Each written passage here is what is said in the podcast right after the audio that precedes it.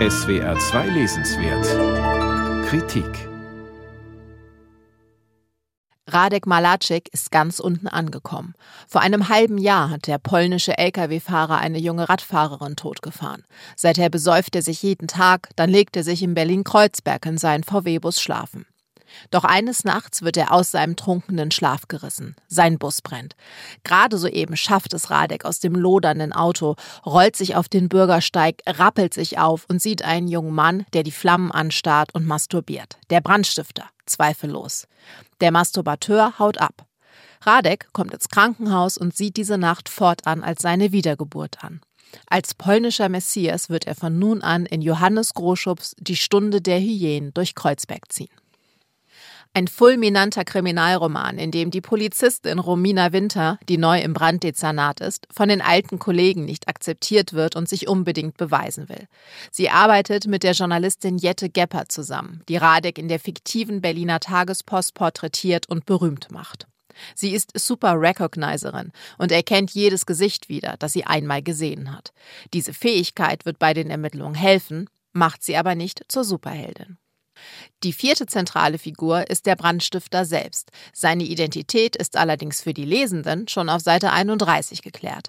Er heißt Maurice Jänisch, steht kurz vor Abschluss seiner Ausbildung als Briefträger, wohnt noch zu Hause, zündet seit Monaten nachts Autos an und will sich mit Britta verloben. Britta ist wie er bei einer religiösen Sekte, die unweigerlich an die Zeugen Jehovas erinnert. Eine stille, junge Frau. Nicht die Tätersuche oder dessen Motive erzeugen die Spannung in Die Stunde der Hyänen. Vielmehr ist es die Frage, was passiert als nächstes.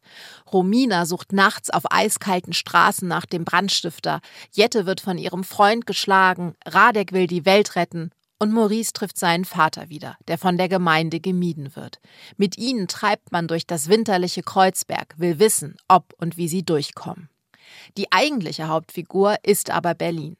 Die Stunde der Hyänen ist Johannes Groschups dritter Thriller und nach Berlin Prepper und Berlin Heat abermals ein höllisch guter Trip durch die Hauptstadt. Groschupf hat lange als Reisejournalist gearbeitet. Er hat einen Blick für Orte und ihre Absonderlichkeiten.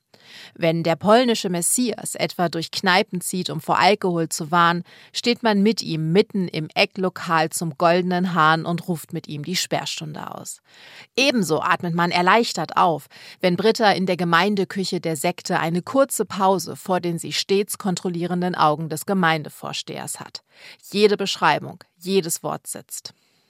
Großschupf taucht tief ein in die verschiedenen gesellschaftlichen Milieus, die in der Hauptstadt nebeneinander leben und spürt den Verwerfungen sehr genau nach.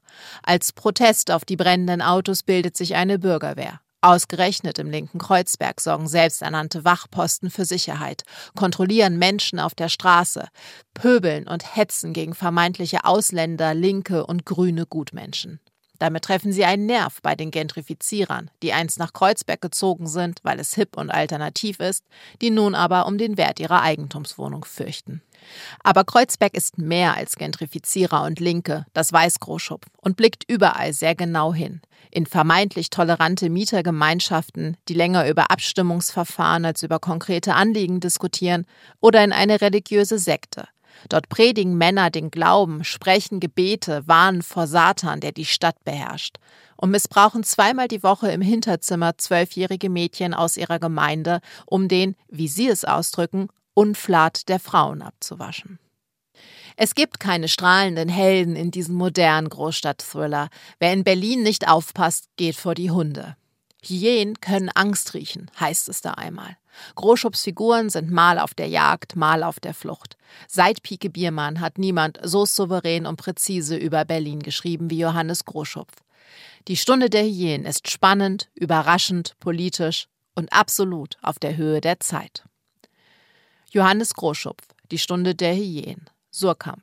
2065 Seiten, 16 Euro.